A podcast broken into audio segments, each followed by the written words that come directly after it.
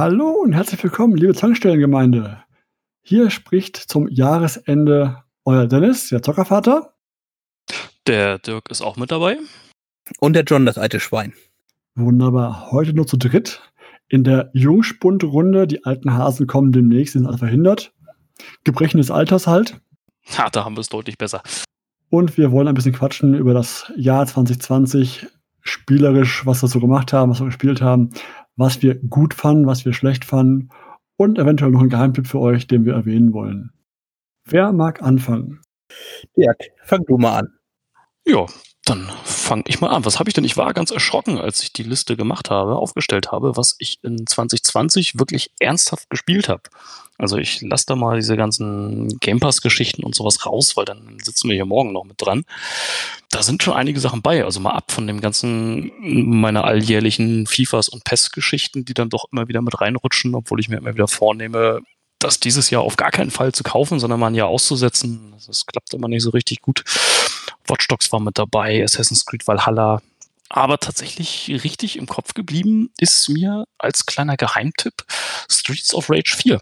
Da saß ich hier abends mit einem Kumpel auf dem Sofa, hatten schon hatten äh, gut gegessen, haben Bierchen getrunken und gesagt, ach komm, lass mal wieder irgendwas im Koop zocken und haben gesehen, Mensch, Streets of Rage 4 ist im Game Pass mit drin und wir haben tatsächlich bestimmt fünf, sechs Stunden am Stück richtig durchgezockt. Es war nachher schon irgendwie nachts um zwei, nachher, glaube ich, als wir aufgehört haben, weil wir uns erschrocken haben und auf die Uhr geguckt haben.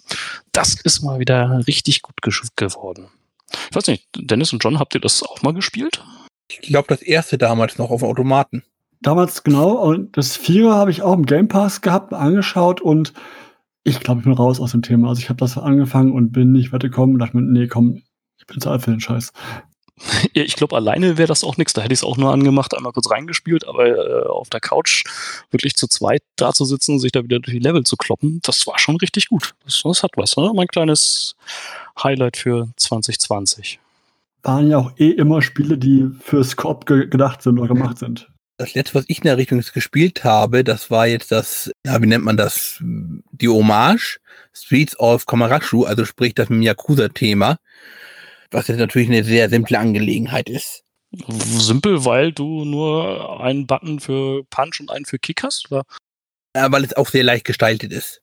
Es ist nur halt eben so wirklich ein, also auch Street of Rage war jetzt kein ein, besonders einfaches Spiel, auch nicht, nicht besonders schwer, je nachdem, wo man herkommt. Aber das ist auch schon relativ einfach. Da kann man sich ne, ein, zwei Versuchen überall gut durchprügeln einfach. Und es hat, glaube ich, auch nur eins, zwei, drei, äh, Locations überhaupt nur. Ja, okay, wenn es kurzweilig ist und Spaß macht, warum nicht? Ich würde sagen, lieber kurz und Spaß dabei als ewig lange und Langeweile. Eben, und nachher wird es irgendwann langweilig. Das, nee. Das ging mir leider bei, beim zweiten Geheimtipp so ein bisschen so. Bei Man Eater. Kennt ihr? Habe ich durchgespielt, 100%. Das, das ist das Highspiel, oder? Ja, genau, richtig. Was ja in der Fachpresse so ein bisschen zerrissen wurde. Aber ich hatte echt Bock drauf. Dann ist es mir im Sale irgendwie über den Weg gelaufen. Dachte ich, ach komm, nimmst mit. Und habe da echt auch wirklich ein paar Tage lang dran gesessen und hatte wirklich meinen Spaß. Nur es ist dann leider nachher sehr repetitiv und du sitzt dann wirklich nur da und machst immer das Gleiche. Ja, das war ein bisschen schade. Aber bis dahin echt, echt schick zum nächsten Schwarm Fische, zum nächsten, ähm, wie heißen die, diese Stoppschilder, diese, diese, diese Unterwasser, Unterwasserwelten äh, finden, Schatztruhe aufbeißen, die nächste, das war alles so ein bisschen so, ja, immer das Gleiche. Ja, genau. Ich hatte dann noch ein bisschen Spaß mit den äh, versteckten Sachen, die zu finden und zu gucken, wie komme ich da ran und durch welche Tunnelsysteme muss ich da schwimmen. Aber irgendwann kam daher so eine Welt mit, so, so, was war denn das? So, so ein Yachthafen oder so, so, so ein reichen Snobviertel da hatte ich dann irgendwann keinen Bock mehr, als es dann wieder von vorne losging. Da war am gemeinsten der Endboss dann. Ja, den habe ich nicht mehr gesehen. Der Endboss war so ein äh, weißer Wal in einem ehemaligen Swimmingpool. Und das war, boah, der hat mich fertig gemacht dauernd. Aber den kriege ich bestimmt noch mal zu Gesicht. Ich werde auf jeden Fall noch mal reingucken, wenn das Raytracing-Update da ist für die Series X, dann gucke ich es mir noch mal an. Mal gucken, vielleicht kriege ich da dann noch mal Bock drauf. Na gut, ich habe einen Test gelesen, habe nur gedacht, okay, das mag spaßig vielleicht sein, aber es ich sehe da nur endlosen Grind. Ja, ist es nachher leider auch. Am Anfang ist das alles recht witzig und am Anfang ist dann noch viel Abwechslung drin, aber nachher ist es dann wirklich nur noch Grinden, dass du gucken kannst, oh, wie viele Fische von der Sorte brauche ich noch und ja. Darauf habe ich nur selten Lust. Obwohl, da habe ich auch noch äh, dieses Jahr etwas sehr viel gespielt, was in, kommt dann später. Und ein Spiel, was bei mir tatsächlich nur so nebenher dümpelte, wovon ich mir definitiv mehr versprochen hatte, war The Last of Us 2. Da kommt jetzt wahrscheinlich ein Riesenaufschrei, wie kann er nur, aber tut mir leid, die Kämpfe sind immer noch genauso schlecht wie in Teil 1. Das Gunplay ist einfach mies und diese Baseballkeulen, wir hämmern euch jetzt hier die Moral ins Hirn, ging mir sowas von auf den Keks. Also grafisch top, technisch ist das Ding wirklich allererste Sahne, aber spielerisch und von der Story her, boah, naja. Nee, war nicht meins. Kein Wunder, kommen jetzt Zombies drin vor. Kann ich wenig zu sagen. Ich habe nur noch kein Let's Play Ganz genau. angeguckt und eine Konsole habe ich nicht. Boah, wie kommt das? Weil ich für jede anständige Christenmenschen mit, mit zur Herrenrasse gehöre. Ach, dich kriegen wir auch noch bekehrt. Ich sehe schon, du möchtest mir eine, eine Nintendo-Konsole schenken. Das wäre der einzige Punkt, wo ich schwach werden könnte. nee, keine Chance. Obwohl die Switch nicht schlecht ist. Die Switch hat mir meine Überraschung letztens erst äh, offenbart, weil da kam eine E-Mail von Nintendo mit meinen Spielen, was ich gespielt habe das letzte Jahr jetzt. Und ich habe dann gesehen, ja, Puzzlespiele, 450 Stunden Puzzlespiele. Ich dachte, Was habe ich denn da gespielt? Guckst du, ja, Picross S1, 2, 3 und 4. Wow. Das ist mal eine anständige Stundenzahl. Immer so beim Fernsehen abends, beim Filmschauen abends, so schön hier ein bisschen nebenbei und dann ratzfatz ein paar Stunden zusammenbekommen. Nicht schlecht, nicht schlecht. War ich auch sehr erstaunt über die Stunden. So, was? So viel? Wirklich? Wenn ich mir angucke, also ich habe jetzt zum Beispiel, ähm, na, äh, wie heißt es nochmal, Faster Than Light ab und zu mal durchgespielt. Ich bin da jetzt dieses Jahr auch um, äh, dieses Jahr alleine um, auf die, äh, um 150 Stunden gestiegen. Da kommt doch immer schnell was zusammen. Das habe ich tatsächlich nie gespielt. Dennis, was hast du ein schönes, interessantes Nein. gespielt? An sich echt eine Menge. Also neben, ne- neben Picross doch noch einiges. Und ich kann euch ans Herz legen, es ist auch im Game Pass drin, das Spiel Tell Me Why von Don't, Don't, Don't Not heißen sie. Das klassische Story-Ding, du darfst das Spiel nur einmal durchspielen, nicht in mehreren Varianten spielen wollen. Sonst, ist, sonst, sonst merkst du halt, dass es halt echt nur eine Story ist, die, die, diese Abweichungen, die da vorhanden sein sollen, sind kaum der Rede wert. Aber ich fand's cool, weil die Story mir gefallen hat und es ist eine Geschichte um zwei Geschwister, äh, ein, ein Geschwisterpaar und ein Junge, ein, ein, ein Mann, eine Frau und kommt dann heraus recht schnell, dass, ähm, dass der junge Mann war geboren worden als Mädchen, also weiblich geboren worden, hat sich entsprechend dann um, umentschieden und ich fand einfach auch die Story ganz, ganz toll. Natürlich machen sie dann kein, kein Fass auf und machen die ganzen Probleme oder die Anfeindungen, die die Menschen, die das, die das selber leben haben, nicht auf. Aber ich fand trotzdem, dass sich ein Spiel überhaupt traut, so ein Thema aufzugreifen und zu verwurschen in einer Geschichte, und halbwegs ordentlich, ähm, fand ich schon, schon gut, sehr gut sogar. Weil ich auch selber jemanden kenne, der als Frau geboren wurde, aber jetzt äh, zwischen ein junger Mann ist. Und ich fand das Thema echt gut verarbeitet. Das klingt auf jeden Fall spannend. Da habe ich das tatsächlich auch nicht gespielt dieses Jahr. Und es sind nur drei, drei Chapter und es, pro Chapter spielst du vielleicht drei Stunden ungefähr. Also es ist in kleinen Happen zu genießen. Wunderbar. Das kommt nochmal mit auf die Liste für 21. Und das andere, was ich gespielt habe, war noch ein anderes Spiel, Five Dates. Also, aber, aber das, das kennt, von gehört habt. Hm, Nee, gar nicht. Das ist gemacht worden, das ist also so ein Full-Motion-Videogame. Und das ist gemacht worden von Leuten jetzt in der Corona-Krise. Und zwar wirklich, wie würde man in der aktuellen Lage Dating denn laufen lassen mit der Dating-App und so und dann Videochat treffen und solche Sachen.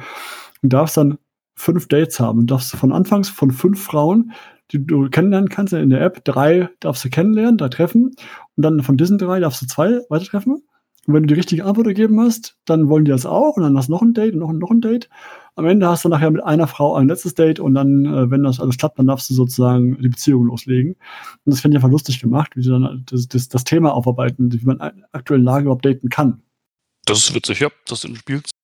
Plus spielt die eine mit von ähm, Vikings, die ähm, spielt die Torvi. Jetzt habe ich eine Frage dazu. Worin unterscheidet sich das zu den, ähm, sagen wir mal, Dating-Spielen der 90er, wo die Dame immer nackter wurde? Zum einen, die werden nicht nackt. Das hatte ich schon befürchtet. Und zum anderen kannst ich, weiß- ich, ich kenne die von, Spiele von früher nicht, muss ich gestehen.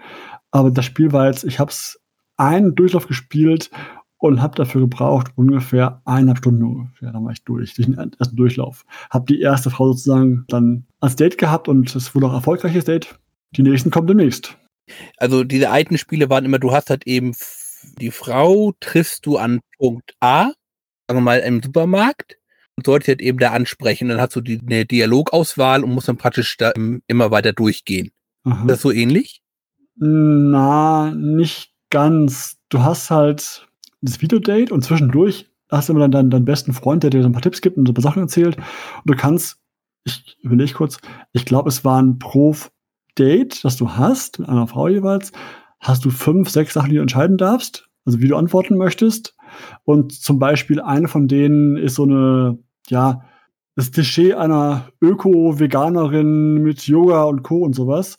Wenn du der erzählst, du bist der Fleischliebhaber von dem Herrn, der beim Essen alles, äh, was Tier ist, aufessen möchte, das war derzeit unten durch. Da sagt die halt, äh, äh, äh, wenn dann, dann, dann am Ende sagst, die möchte wieder wir treffen nochmal, nochmal daten, sagt die halt, nee, sie möchte nicht. Solche Sachen. Du musst natürlich ein bisschen nach dem Mund reden den Frauen, aber ich habe versucht zu sein, wie man, also ich habe mir am Anfang überlegt, wen ich darstellen möchte und den dann dargestellt, diese Figur. Und das hat geklappt. Das hört sich genauso wie früher an. Mag sein. Ich fand es, es war halt kurzweilig zwischendurch. Es ist so ein, eine Runde ist ein Abend, ein abendfüllender Film, ist das Ding durch eine Runde, dann machst du dann nächst, jeden Abend ein paar Runden, dann ist es okay. Du kannst wohl irgendwie 200, 200 verschiedene Szenen sehen, ist mir egal. Ich will jeder einmal erfolgreich verführen sozusagen, also verführen, ist, du siehst da nichts, es ist nur Videodate, quatschen, quatschen, quatschen, ein paar Minuten, nächste Frau, quatschen, quatschen, quatschen, auswählen, welche weiter treffen willst, das machst du noch dreimal und am Ende hast du die Frau überzeugt und dann gibt es noch eine Szene, wo sie ein bisschen ja halt beziehungsmäßig am Handy reden mit dem Videokamera, aber mehr auch nicht. Also du siehst nichts Stüpfriges, also alles vollkommen ja jugendfrei nennen wir es mal. Also die Software-Variante hätte ich fast gesagt, aber schon noch immer redenden Frauen nach dem Mund und äh, am Ende hast du dann zumindest mit, mit einer State. Nach dem Mund reden weniger, du ist die Frage, wie du, wie du spielen möchtest. Klar, du kannst natürlich das Spiel so spielen, dass du alles nach dem Mund reden willst, überlegst, was die hören wollen. Aber ich habe für mich überlegt, nee, ich will das so spielen, dass ich sage, ich, du musst anfangs wählst du aus, was für Beruf du hast, Hobbys du hast und so weiter, so wählst du ein bisschen aus, da gibst du ein paar Eckdaten der Figur und habe überlegt am Anfang, okay, welchen Typ Mann will ich spielen? Und habe den sozusagen verkörpert in, der, in, der, in dieser Interviewrunde und nicht nach dem Mund reden, sondern eher, was würde der jetzt sagen, den ich da spielen möchte. Das kann aber auch deprimierend okay. werden, wenn du dann nie ein Date hast. Sind die real life? Ich bin besser als das. Du machst den Bachelor und nimmst dir einfach alle mit, oder wie? Nein. Eine Rose für dich, ja? Ja, aber witziges Format.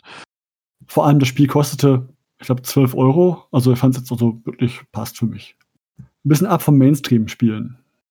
Und John, du, deine Geheimtipps? Äh, ich habe zwar sehr viel gespielt, auch Corona-bedingt, aber ich habe jetzt natürlich einmal für einen Podcast nochmal Assassin's Creed durchgeknüppelt. Das habe ich schon vorher mit, den Sammel mit dem endlosen Grind ein bisschen angedeutet. Und zwar da jetzt in der Tat alle bis Syndicate, wobei ich in der Tat allerdings das in Paris äh, noch nicht nochmal durchgespielt habe. Jetzt überlege ich gerade, wie hieß immer das Pariser? Äh, Unity. Unity, stimmt. Du kannst halt Liberation sagen, aber das war da das in New Orleans. Ja, das war dieses PSP-Ding, was sie da mal rausgebracht hatten. Äh, Gibt es auch eine äh, äh, PC-Version dafür. Die läuft nur komischerweise bei mir immer schlecht als recht. Was ich relativ gut fand, war, was, wo ich aber viel zu spät auf der Party war, das war einmal die Stanley-Parabel. Kennt ihr wahrscheinlich? Ja, klar. Weil das ist, ist halt eben so ein wunderbares Beispiel, was passiert eigentlich, wenn man einen Spieler wirklich ernst nimmt, weil alles, was man normalerweise machen würde, dass das Spiel halt eben darauf reagieren kann. Das fand ich relativ klasse. Dann habe ich noch nur so halb dieses Jahr Sekiro beendet. Es wäre teilweise halt eben doch ein bisschen anstrengend, aber das ist an sich halt eben wirklich auch sehr schön stringent, um sich einmal da durchzuprügeln. Ja, Sekiro habe ich tatsächlich dieses Jahr auch nochmal angefangen gehabt, nachdem ich letztes Jahr in einem Anfall von Zorn verkauft hatte. Ich gesagt, was für ein Scheißspiel. Da habe ich allerdings die, die Axt nicht gefunden und habe den völlig falschen Weg eingeschlagen und bin deswegen immer krachend gescheitert und habe es jetzt nochmal angefangen und bin bis zu diesem Endboss gekommen in der, was ist denn das? Samurai-Stadt da, der da irgendwo im Dach sitzt und irgendwie zwei oder drei Phasen hat. Na egal, da habe ich es dann wieder gelassen. Aber bis dahin war es gut. Engiro. Ja, genau. Ich weiß, hast du das Let's Play von Dennis gesehen? ja, wo er auch ewig gebraucht der, hat, ja. Der, der, Kerl, ne? Genau der kleine mhm. Dödel, ja. Ich kann mich da nicht groß gegen Dennis, also es hat er dafür, dass ich gedacht habe, dass er überhaupt keine Chance hat, weil das mit dem Parieren, sagen wir mal, nicht so richtig drauf hatte, hat er sich da ganz gut rausgewurschtelt. Das stimmt, ja. Er war ja wirklich ein paar Mal wirklich kurz davor immer. An diesjährigen Spielen habe ich praktisch nur meine beiden Shakes mitgespielt. Das war einmal Monster Train. Das ist auch so ein Kartenset-Spiel zwischendurch, auch so ähm, als Roguelike. Und dann noch Peterians, das hat Remaster. Das ist dann wirklich, äh, ja, wer das Grundspiel von 2003 hat, kann das auch behalten. Ich habe hab mir wirklich versucht, da Änderungen zu finden und daran bin ich dann aber krachend gescheitert.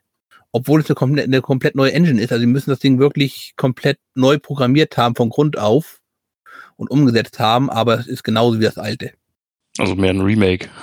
Ein Remake mit dem, hätte mehr ähm, Änderungen. So Remaster ist das schon durchaus der richtige Begriff.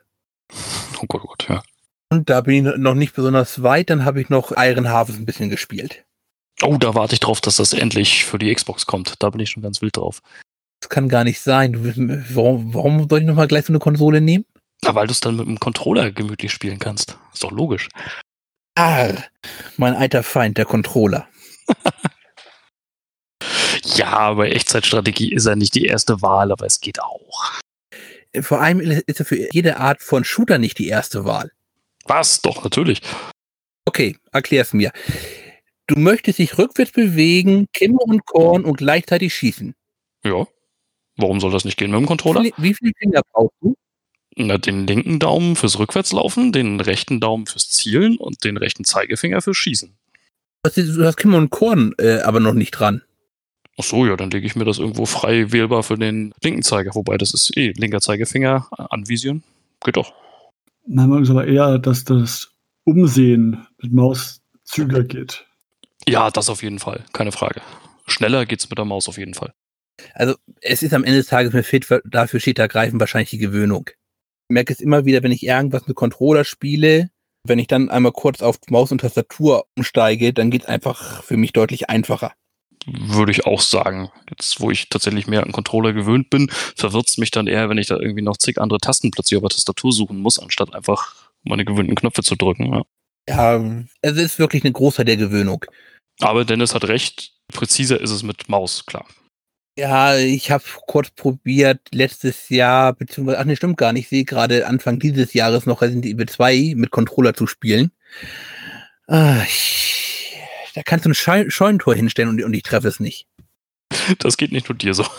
Ich spiele auf Konsole die Shooter meistens ein Level leichter als auf dem PC. Äh, spiele auf leicht stellen. Bäh. Nein, nein, leichter, nicht auf leicht stellen. Alles, was nicht auch an kann, ganz schwer ist, ist leicht, oder?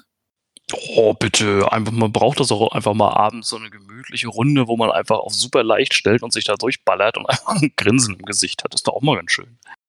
Ja, aber du es endlich geschafft hast, sich da durchzuwursteln. Boah, nee, ich finde, Spielen muss nicht immer in Schwerstarbeit ausarten. Auch eindeutig. Genuss. Ja, eben. Aber dann will ich mit meinen Tipps auch so ein bisschen durch. Dann kämen wir dem, demzufolge jetzt natürlich zu den Flops. Dann mach doch gleich weiter, würde ich sagen. Okay, der Flop, den ich dieses Jahr gespielt habe, war für mich Darksiders 2. Auch schon einen Tacken älter, von, lass mich nicht lügen, 2010 oder so ähnlich. Und da hatte ich dann schon wieder dieses endlose Grindproblem. Immer neue Sachen, immer neue Ausrüstungsteile, neu finden, das Kampfsystem war auch nicht wirklich fordernd, sondern hauptsächlich mit wirklich, dass man einfach spammen musste. Das hat mir in der Tat überhaupt nicht gefallen. Das zweite ist mit dem Tod, oder? Richtig, da bist du der Tod und bist in dieser Open World unterwegs mit, also sind eigentlich Hub-Level, wo du dann in Gräber reingehst. Beziehungsweise also in Dungeons. Und ja, bei den Bossen, die ersten Bosse sind noch so ein bisschen auf Puzzle gebaut. Aber auch dann ist es nur steht einfach mit Hinspringen, schlagen, wegspringen. Hinspringen, schlagen, wegspringen. Oder aber versuchen nicht einzuschlafen. Ja, mit dem zweiten wurde ich auch nicht warm. Den ersten habe ich geliebt, den fand ich fantastisch und beim zweiten, das, das war nix, ja. Die nächste große Unverschämtheit beim zweiten noch, dann möchte man endlich, wenn man es endlich mal darf, ihn auf Todesmaß stellen. Der höchste Schwierigkeitsgrad ist ja mal wieder gesperrt. Und dann sagt das Spiel dir, ja, auf allen anderen Stufen kannst du natürlich jetzt mit deinem Tod oder auf seiner aktuellen Stufe mit allen Fähigkeiten und Waffen weiterspielen, aber wenn du das jetzt machst, dann nehmen wir dir wieder alles weg. Kind, das war so schon langweilig genug. Dachte, du magst sowas, Ich mag Langeweile? wenn dich jemand ärgert. Nein, ich mag es durchaus gefordert zu werden, aber da habe ich dann gesagt, nur gut, gibt es eben keinen zweiten Durchgang, fertig. Ja, das wäre so, als wenn Diablo dir plötzlich bei jedem Durchgang immer alles wegnimmt und sagt, hier, fang mal schön von vorne an, aber wir machen schwerer. ist jetzt auch nicht. Das macht Diablo bei jedem Durchgang. Das macht Diablo bei jedem Durchgang? Reden von Diablo 1, oder? Ah, nein, Gottes Willen. Nein. Okay, den Dreier weiß ich nicht, den habe ich in der Tat nicht gespielt. Da habe ich nur die Demo mal gespielt und das war mir zu viel klicki klicki fertig fertig. Ja, ist für dich wahrscheinlich nicht so geeignet. Das stimmt schon. Ich mochte es. Und schönes Spiel. Ja, ich auch. Gut. Aber Dirk, was war denn dein Flop? Ja, es fängt an mit einem, das, das ist gar nicht so ein richtiger Flop. Da bin ich nur einfach enttäuscht, was draus geworden ist. Mud Runner ist der Vorgänger. Das heißt, äh, Snowrunner ist mein in Anführungsstrichen Flop. Ich weiß nicht, kennt ihr das überhaupt vom System her? LKW-Spiel? Ja, man könnte es als LKW-Spiel bezeichnen. Ja, genau.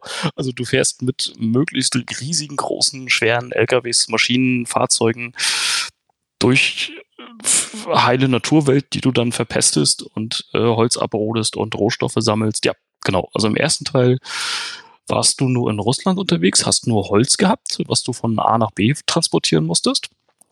Und der zweite Teil ist jetzt auf zwei Kontinente erweitert. Einmal Amerika, einmal Russland mit vielen, vielen verschiedenen Gebietstypen. Schnee ist dabei, Matsch ist dabei, noch mehr LKWs und leider auch viel, viel mehr, ja, tatsächlich Grindkram. Viel, viel mehr Rohstoffe, was das Ganze einfach nur unnötig schwer, na, schwer nicht, aber umständlich macht. Das ist so ein Ding wieder, wir haben ein tolles Spiel und packen irgendeinen Kram drauf, nur weil wir irgendwie meinen, die Community will es. Und ich mir denke so, nee, wenn dann nur ein ganz kleiner Teil. Ich brauche nicht plötzlich gefühlt 20 Rohstoffe, wo ich dann alles zusammensammeln muss. Und jetzt kamen noch ein paar Updates, wo es dann auch plötzlich darum geht, dass du irgendwelche alten Häuser, die auf der Karte rumstehen, einreißen musst. Wobei das klingt jetzt spannender, als es ist. Du fährst dahin, das Haus sagt dir dann, hey, du kannst mich zu Rohstoffen machen, du drückst dann A und dann ist es abgerissen. Und dann fährst du mit diesen Rohstoffen halt eben zu dem Punkt, wo du sie hinhaben willst. Und das Ganze auch noch über mehrere Karten hinweg, wo es teilweise auch keine Rücksetzpunkte gibt. Und du bist da ewig unterwegs, kippst um und weißt, ach komm, nee, jetzt mache ich aus, jetzt kann ich mein LKW nicht bergen, jetzt müsste ich wieder zwei Stunden investieren, um dasselbe nochmal zu machen. Ah, Ich hatte von, von beiden nur das Cover. Wenn ich mir das vorstellen kann, das klingt jetzt ein bisschen so, als hätte jemand den Farming-Simulator mit dem, mit so einem Truck-Simulator gekreuzt. ja, ja. Okay. Deswegen, also ein richtiger Flop ist es nicht, weil es macht immer noch viel, viel Spaß. Es ist nur leider unnötig kompliziert geworden. Was den Spaß dann wieder rausnimmt, wo ich jetzt nach dem letzten Update einfach keinen Bock mehr habe zu spielen, weil da haben sie es nochmal komplexer gemacht. Naja. Richtiger Flop war allerdings tatsächlich Doom Eternal für mich. Also was sie mit dem Ding gemacht haben, das 2016er Doom fand ich fantastisch. Das war ein Spielfluss äh, vom allererste Sahne, auch mit Controller. Doom Eternal, wenn das da nachher losgeht, mit diesem Raumschiff als Basis, wo ich mich am ersten, äh, das erste Mal richtig verlaufen habe, wo ich plötzlich überhaupt nicht mehr wusste, wo ich bin, wo ich hin muss. Dann dieses ja, Gameplay so ein bisschen komplexer gemacht, das fand ich gar nicht schlimm.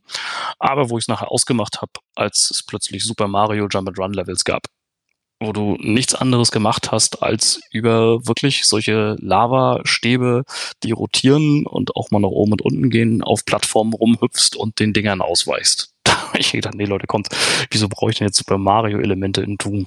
Ich weiß nicht, habt ihr es gespielt? Das sind die Puzzle-Elemente. Nee, eben nicht. Es sind wirklich Jump-and-Run-Elemente. Du machst nichts anderes als so über rotierende äh, Lava-Dinger hüpfen und die versuchen, die Plattform zu treffen. Und das wirklich über Level hinweg. Das hat nichts mit Doom zu tun. Hab's online angeschaut im Let's, Play und fand's auch so, ja, passt, passt zu Doom dazu, so ein, so ein Jump'n'Run-Teil. Genau, das, das kommt halt immer wieder. Es ist nicht, du hast mal ein so ein Level dabei, wo man Nase rümpft und sagt, ja, okay, zwänge ich mich jetzt durch. Nee, das, das macht's alle zwei, drei Level wieder mit dir. Und dann habe ich gesagt, nee, komm, lass mich War ja auch so, habe ich, hab ich gesehen, irgendwie so wegen Sprung, Doppelsprung, Dash, Dash, Doppelsprung.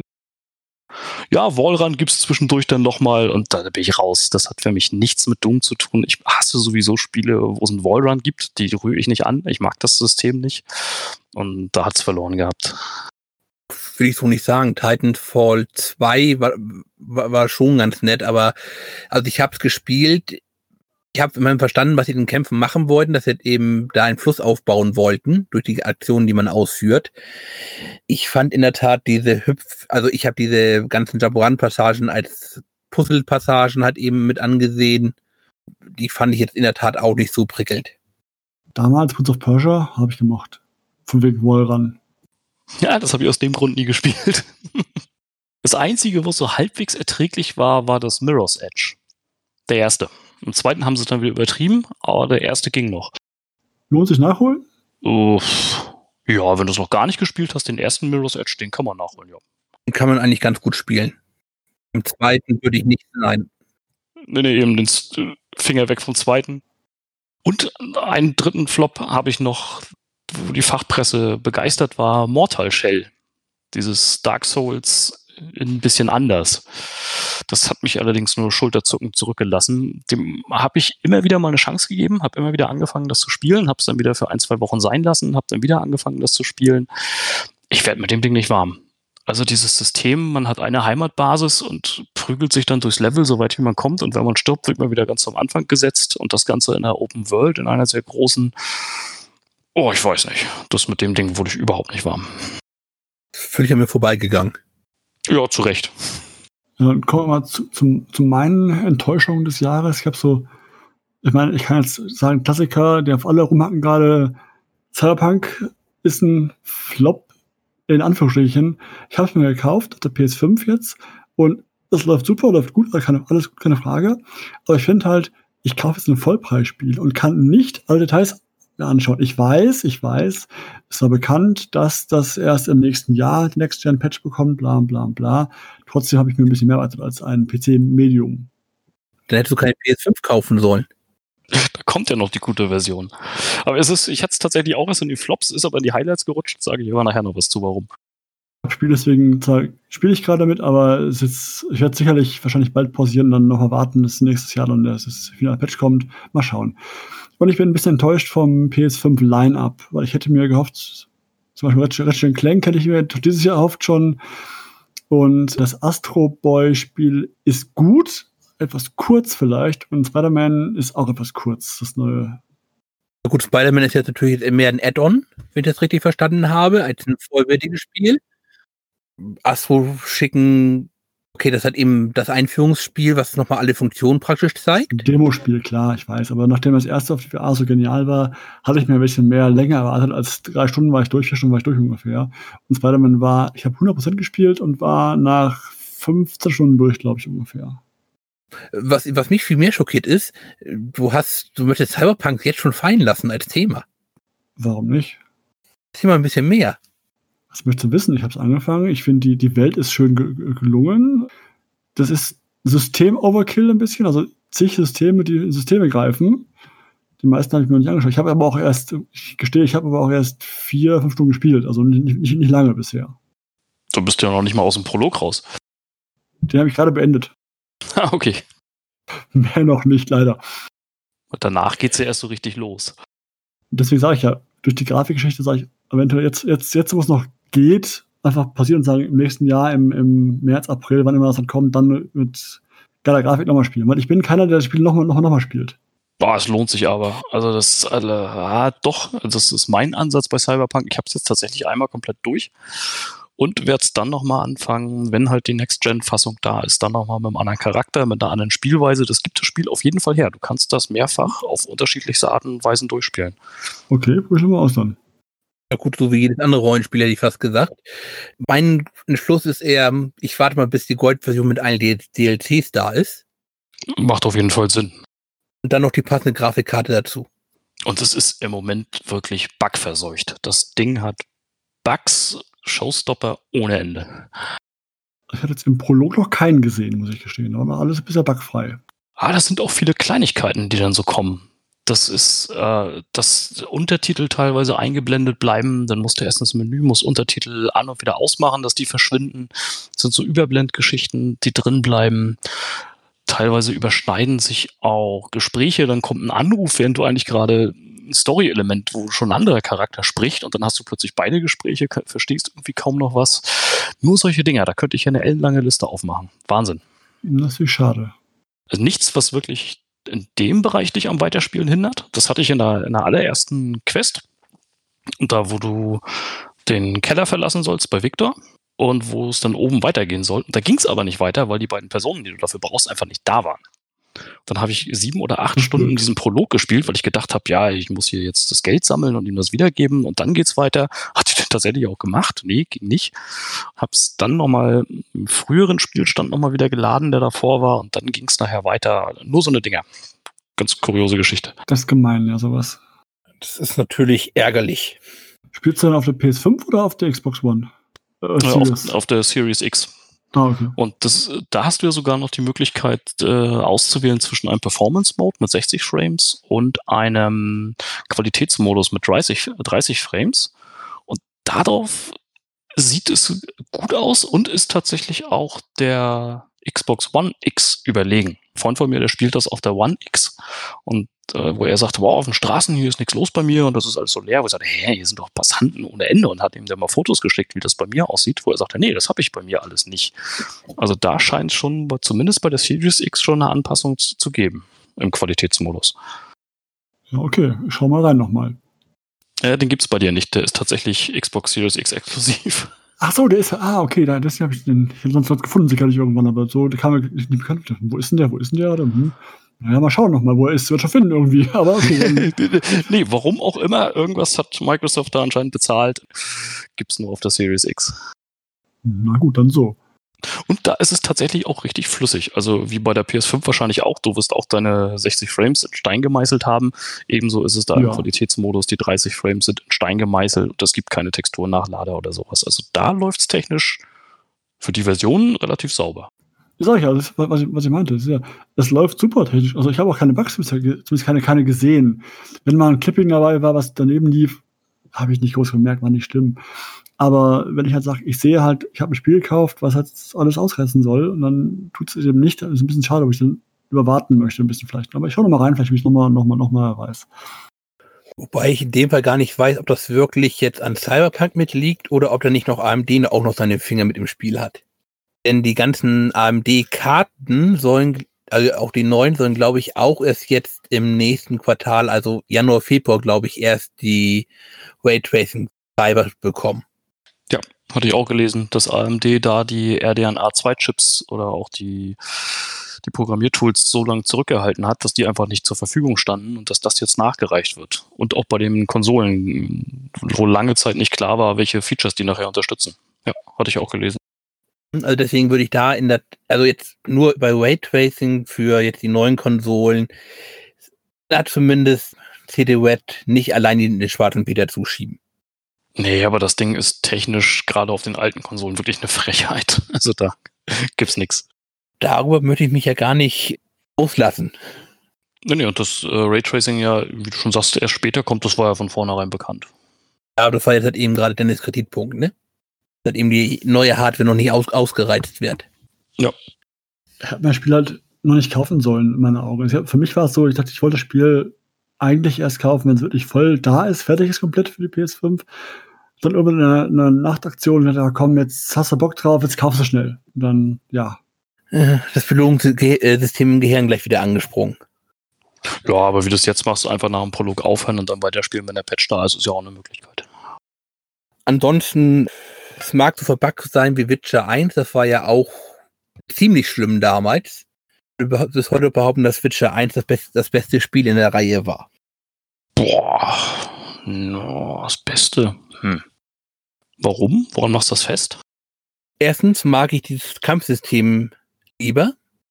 Ist, ist natürlich deutlich einfacher und ist am Ende des Tages nur ein Quicktime-Event oder ein Rhythmusspiel, je nachdem, wie man sagen möchte. Dafür kannst du da aber auch wirklich, wie es halt eben in der Hintergrundgeschichte ist, halt eben wirklich übermächtig werden. Das ist in Teil 2, Teil 3 Also Kampfsysteme waren nie besonders gut in allen beiden, in allen dreien. Aber auch in Teil 3, der übermenschliche Monsterwächter, vor dem eigentlich jeder Angst haben muss, äh, bekommst du da nicht wirklich hin. Bei so einem sehr aktiven Ja, das stimmt. Ja. Und dann würde ich noch immer noch sagen, dass halt eben Teil 1 sich ein bisschen mehr an die Romanvorlage hält, auch mit Entscheidungen. Kannst schichtsübergreifend in Teil 3 nicht neutral sein. Nö, der Weg ist vorgegeben, ja. Hm, Also es gibt ja schon eine Abzweigung, wo du was, ja, in der Tat was entscheiden kannst, aber du, dann kannst du hast nie praktisch die Wahl zu sagen, ich mische mich da nicht ein. Und du, es wird ja praktisch immer gesagt, ich entscheide mich für entweder für A oder B. Und Teil 1 lässt ja noch sehr auf die Möglichkeit und sagt, fickt euch alle, das ist euer Problem. Tschüss. Das ist tatsächlich zu lang her. Ich kann mich, krieg das nicht mehr so richtig auf die Kette gerade. Das war ja noch der Teil, da konntest du dich entweder mit den Rittern der ewigen Flamme, mit dem verbünden, oder halt eben mit dem Widerständern, den Skroatel. Oder du hast einfach gesagt, Kinders, euren Kindergarten könnt ihr alleine machen. Ich bin neutral. Und dann bekommst du natürlich von beiden Seiten immer auf den Sack. Hm, Das kannst du jetzt wiederum in Cyberpunk machen. Da kannst du dich aus den meisten Sachen raushalten.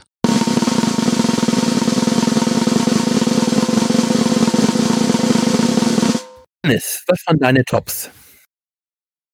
Meine Tops soweit, ähm, dir wird's nicht gefallen, aber Tell Me Why hat mich einfach bewegt von der Story her. Ich habe da echt mit den Figuren mich, mich mitgefühlt, mit einfü- einfühlen können. Ich wollte, dass die ähm, Erfolg haben. Ich wollte das, das Erfolg, ich wollte, dass das deren, deren Story erleben.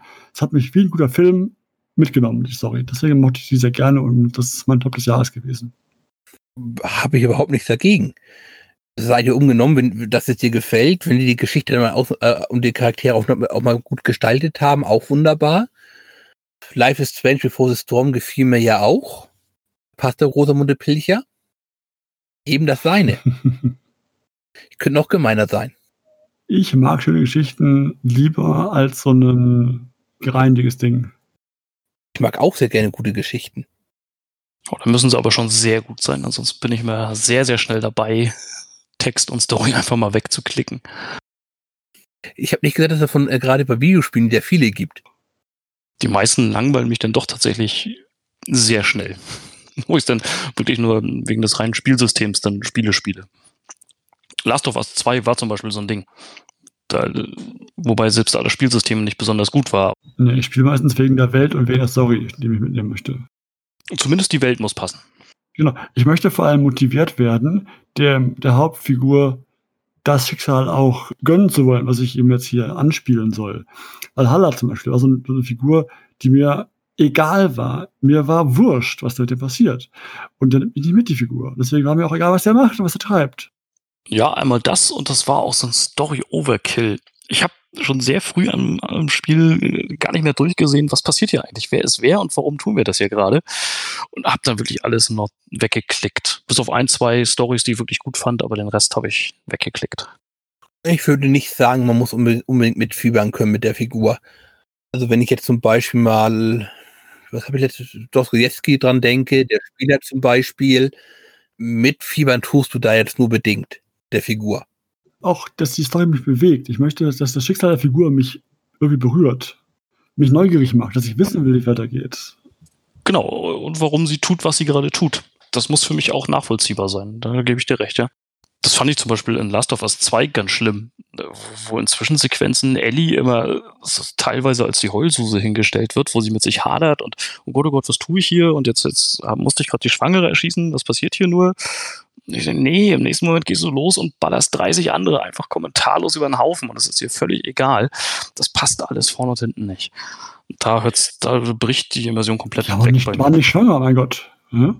Ja, zum Beispiel, ich weiß nicht, ob man das in einen extra Spoilercast verpacken sollte, aber es ist ja auch schon eine ganze Zeit lang raus. Aber du hast ja gar nicht gesehen, dass diese Figur schwanger ist. Die haben dir eine riesen Jacke angezogen und sie hat dich mit einer Waffe bedroht und Nee. die hätte und, äh, und hätte eh als erste geschossen. Also natürlich erschieße ich die.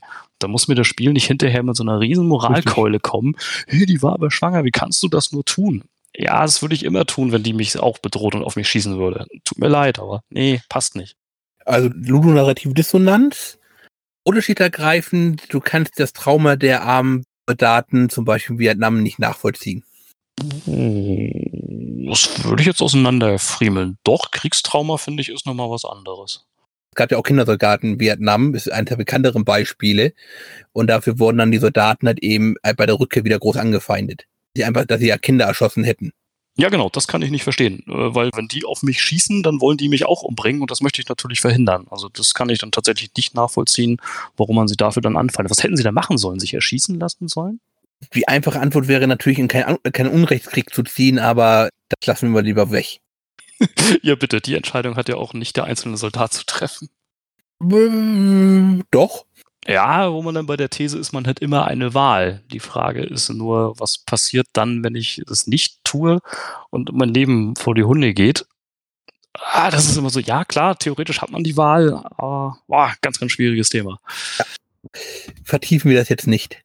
Ich habe ja mal gelesen, dass irgendwie im Zweiten Weltkrieg war wohl mehr Munition verbraucht worden als Tote, weil die meisten Soldaten haben einfach geschossen, irgendwo hingeschossen, wo, wo keiner war, so ungefähr. Schießen mussten sie, aber treffen mussten sie ja keinen.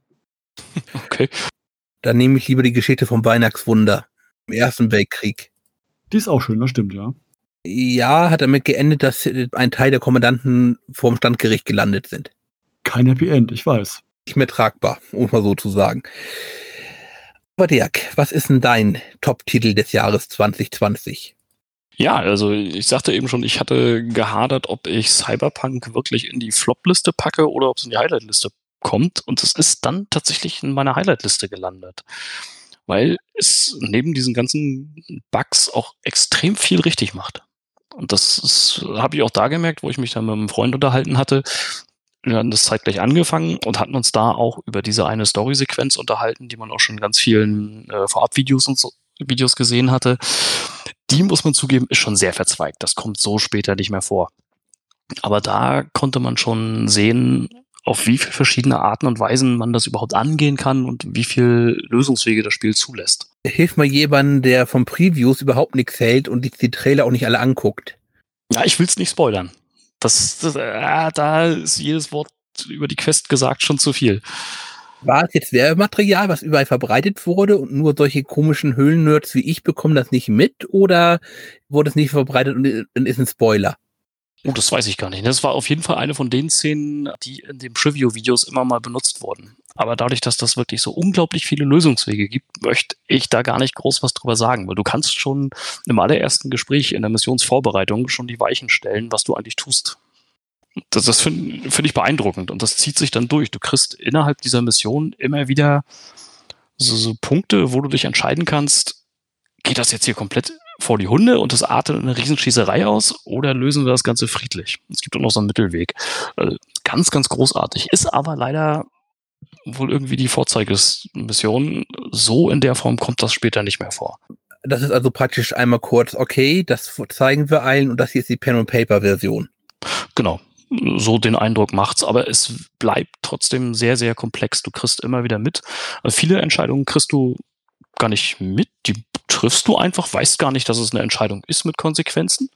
Und ein paar Stunden später triffst du dann plötzlich einen Charakter wieder und der konfrontiert dich dann plötzlich wieder damit und denkst, oh, das kann ich also beim nächsten Mal anders machen und dann reagiert der auch anders. Das finde ich schon spannend. Ich habe da inzwischen auch ziemlich genau 70 Stunden jetzt reingesteckt für den ersten Durchgang. Und bin mit den Nebenmissionen noch längst nicht fertig. Also doch die normalen Nebenmissionen schon, aber dieser ganze Open-World-Kram noch nicht. Und da hatte ich jetzt auch in so eine Tech-Richtung geskillt. Halt eben alles dann mit Hacking gemacht und über eigene Items und so herstellen. Da will ich das nächste Mal dann eher in so eine Shooter-Brawler-Richtung. Das letzte Spiel dann auch zu. Ich bin mal gespannt. Also war so mit der Grund, warum ich dann gesagt habe, Cyberpunk ist mit in meine Highlight-Liste gewandert. Okay, wie nervig ist das Core-Ding? Gar nicht. Das passiert nebenbei. Du wirst so zugemüllt mit Sachen, kannst eigentlich fast nach dem Kampf, läufst du einfach blind über Schlachtfeld, drückst immer X. Und es gibt nachher eine Mod, die man installieren kann, eine, ein Gadget, was äh, Crap im Inventar automatisch zerlegt in Rohstoffe. Wobei ich mir da sehr sicher bin, das sollte man gar nicht installieren, weil du auch immer wieder sehr wertvolle Sachen findest, die du lieber beim Händler verkaufen solltest oder beim, beim Verkaufsautomaten. Die werden dann leider mit äh, automatisch zerlegt. Das würde ich beim nächsten Mal auch nicht nochmal wählen. Aber es ist auf jeden Fall nicht nervig. Ist es ein Rollenspiel, wo Geld mal relevant ist? Ja, das erzwingt das Spiel so ein bisschen. Also ist, du, um nachher die wirklich richtig guten Tech-Sachen und auch Autos und sowas zu kaufen, musst du echt sparen und gucken, was gebe ich wirklich aus. Ich kann mir längst noch nicht, auch nach 70 Stunden, längst noch nicht alles leisten, was mir die Fixer, äh, nicht die Fixer, die Ripper-Docs und sowas äh, anbieten. Also ja, da spielt okay. Geld tatsächlich eine Rolle. Ähm, normalerweise Rollenspiele, wir kennen es alle, hast 10, 20 Stunden gespielt, also grob durch den Anfang durch und du schwimmst derartig in Geld, dass du einfach sagst, ja, kauf ich, kauf ich, kauf ich. Genau, das hast du da definitiv nicht. Also das Spiel müllt dich zu mit Waffen und Klamotten jeder Art.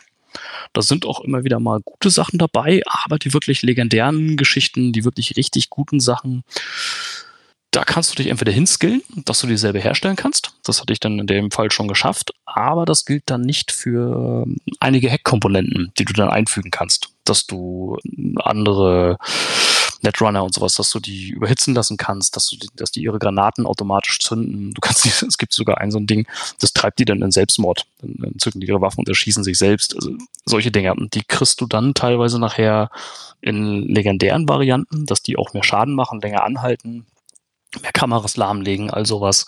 Und die sind echt teuer. Die kriegst du nicht im Vorbeigehen. Hast du noch, noch was auf, der, auf einer Top-Liste von dir? Ja, äh, zwei Sachen noch. Äh, zwei tatsächlich. Ich hatte irre viel Spaß mit Dirt 5. Da will ich auch gar nicht viel zu sagen. Das ist, hatte ich mir so als Lückenfüller gekauft. Und habe aber wirklich dann tagelang nur noch Dirt 5 gespielt, weil das einfach sauspaßiges Arcade-Dirt-Spiel ist für mich genau den Nerv getroffen. Viele meckern, dass das zu wenig Realismus hat. Ich fand super, ich hatte meinen Spaß damit. Gehört definitiv zu meinen Highlights. Wunderbar. Eine Frage, wie machst du das mit diesen, diesen Rundkursen, wo es immer nur im Kreis geht? Ich, der Wagen bricht dauernd nach rechts aus für meinen Film. Ich habe das nicht gebacken. Gar nicht. Okay, ich ich habe die tatsächlich einfach nur zu Ende gefahren, bin da immer letzter geworden. Ich habe es auch nicht hingekriegt, die Dinger zu steuern. unmöglich in der Teile, echt, das ist echt nervig. Also echt grauenvoll. Das, ich glaube, ohne Lenkrad ist das einfach nicht steuerbar, die Dinger, weil das ist.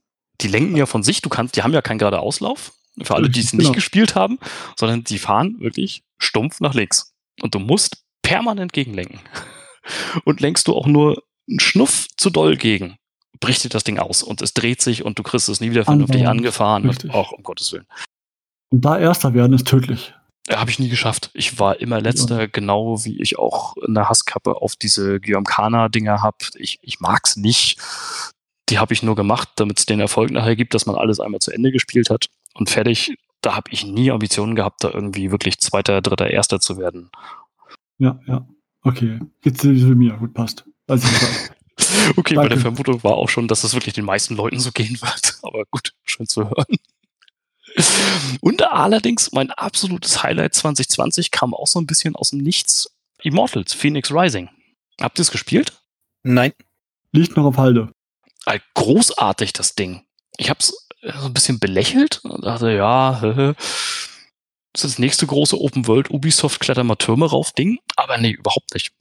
Die Open World ist, finde ich, fantastisch. Die ist super liebevoll gemacht. Dieser Cell-Shading-Look, der leichte, den es hat, den finde ich auch super. Und was wirklich ausschlaggebend ist, warum sie auf der, also als Top-Highlight bei mir gelandet ist, es hat diese ja, Art Dungeons, diese Art Zelda-Dungeons, wo es dich in so einen Dungeon wirft. Du kriegst dann nochmal angezeigt, äh, Schwierigkeitsstufe 1 bis 3, wie schwierig ist dieser Dungeon? Und habe ich überhaupt schon alle Fähigkeiten, um diesen Dungeon überhaupt zu meistern?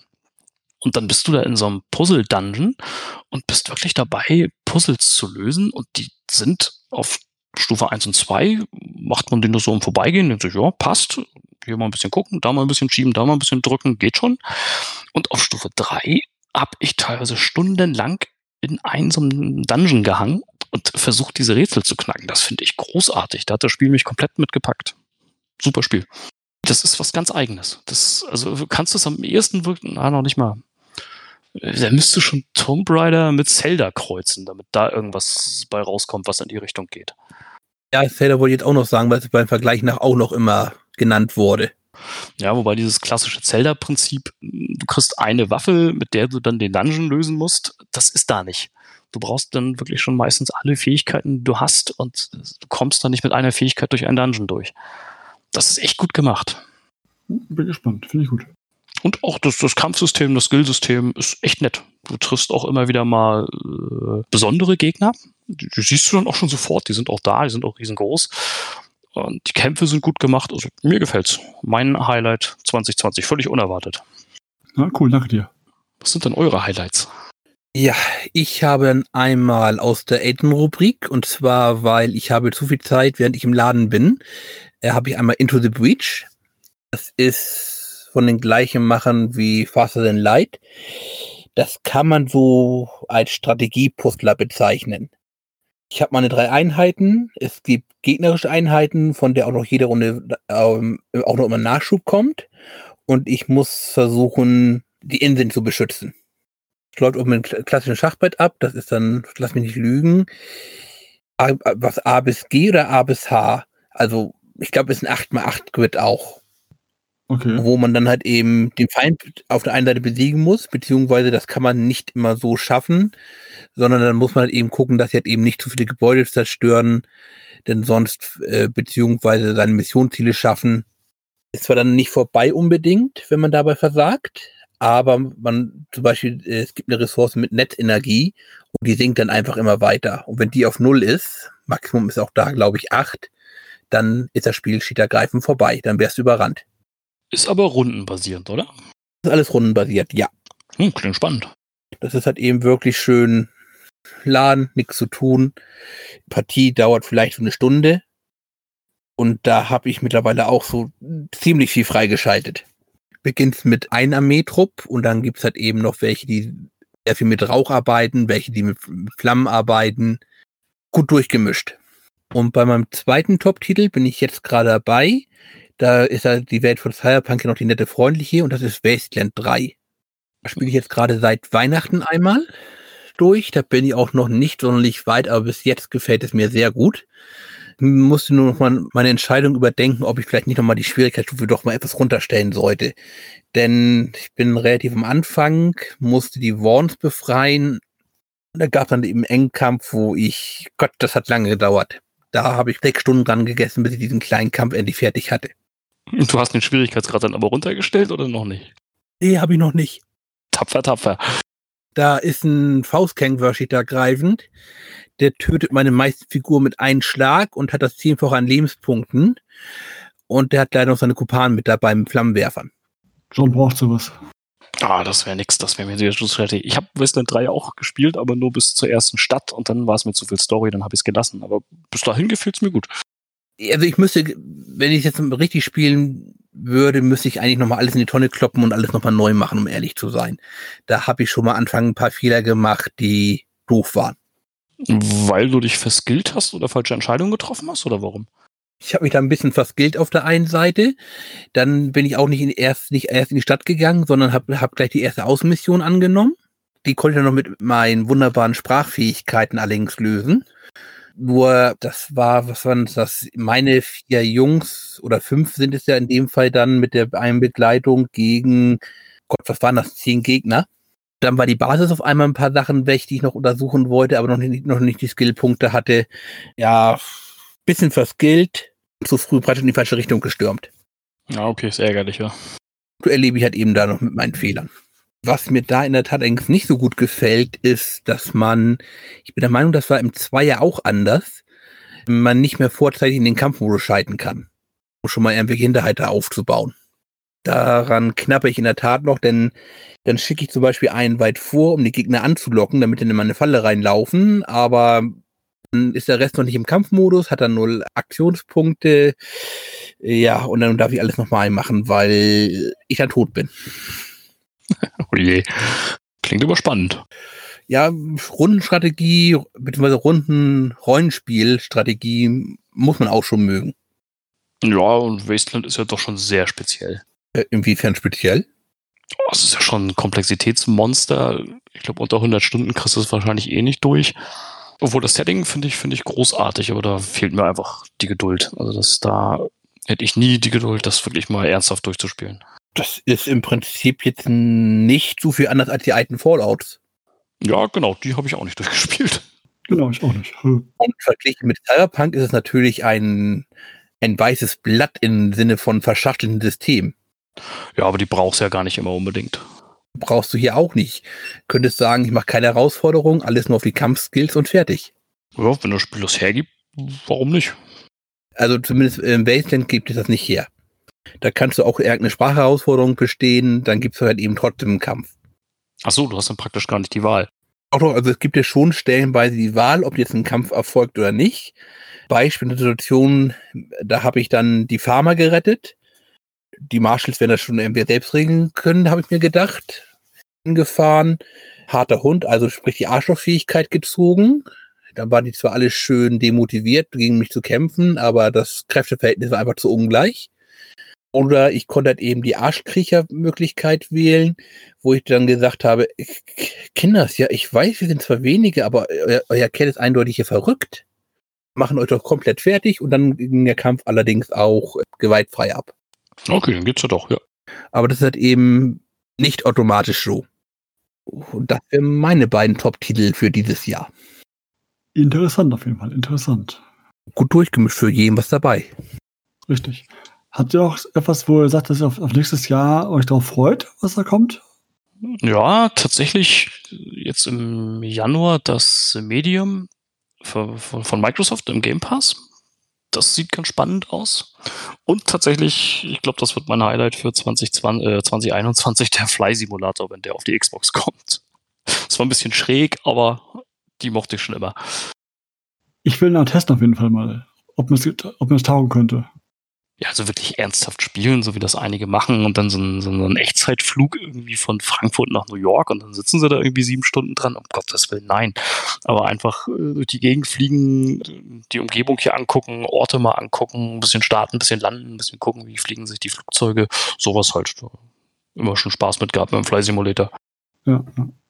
Und du, John? Ähm, ich habe es ja vorhin schon erwähnt, dass mich Previews nicht interessieren.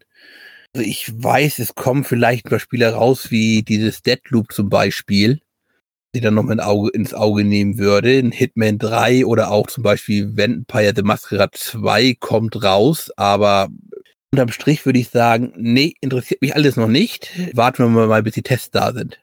Ja, geht mir tatsächlich auch bei ganz vielen Spielen so. Ich habe ja bei, bei Sackboy mir das Spiel gekauft, ohne einen Test abzuwarten und bin ein bisschen enttäuscht worden, aber nicht wild. Ja, ich freue mich vor allem auf Ratchet Clank, was dann hoffentlich im Frühjahr kommt, und auf dieses zweite von dem Horizon Zero Dawn, ähm, Forbidden Wilds, wie heißt Ich weiß gar nicht auswendig, wie der Titel heißt, aber auf dieses neue Titel davon, davon da freue ich mich sehr. Ja, das kann ich verstehen. Also Horizon 1 habe ich wirklich gerne gespielt. Das wird auch nochmal so ein Grund, sich dann doch nochmal eine PS5 hier hinzustellen. Mich recht erinnere, war es Forbidden West. Forbidden West, genau. Aber so wirklich große Highlights sind noch gar nicht groß angekündigt, oder? Für 21, oder habe ich da irgendwas verpasst? Bloodlines 2? Wenn es dann irgendwann mal kommt. Und nachdem da jetzt so viele Leute das Studio verlassen haben, wollen wir mal gucken, ob das überhaupt noch was wird. So viele Leute nicht, glaube ich, nur gerade die Führenden auf der narrativen Ebene. Ja, aber das Ding haben schon so oft verschoben, ich traue dem Beraten nicht mehr so ganz. War das nicht erst für dieses Jahr angekündigt?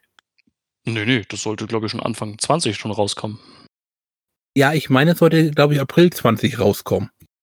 Ja, beschwören würde ich es nicht, aber ja, so hatte ich es auch auf dem Zettel, ja. Was ja auch kommen soll, ist zum Beispiel auch schon länger das Biomutant. Nicht angekündigt, aber es kommt garantiert, ist natürlich Call of Duty. ja. Und natürlich FIFA ein, äh, 22, klar. Ja, Battlefield 6 soll kommen, sehe ich gerade in der Liste. Ist das noch ein Highlight? Spielt das noch irgendjemand? Frag mich nicht, ich habe mit Battlefield mit 1942 aufgehört. Call of Duty gar nicht erst gestartet.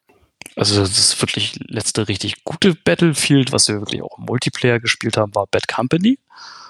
Und Battlefield 5 gab es zu meiner One X gratis dazu. Da habe ich eine Stunde reingeguckt, habe mich zu Tode gelangweilt, habe die installiert und ja. Ich sehe gerade noch Awesome Nights angekündigt für 21. Ja, voll drauf. Mal schauen, wie es wird. Bin gespannt. Also ein Batman-Spiel? Ohne Batman? oh nee. Ich glaube, die Teaser sind alle nur mit Robin. Der Robin, Nightwing, Batgirl, Batwoman? Was kann ich genau? Batgirl sollte nur schwierig möglich sein. Die sitzt doch im Rollstuhl, Oracle. Stimmt. Aber auf jeden Fall mehr Robins. Auch denke ich, ach Gott, wie hier nochmal Arkham Knight. Wäre wahrscheinlich auch nochmal wieder sehen. Knight, Nightwing und Robin.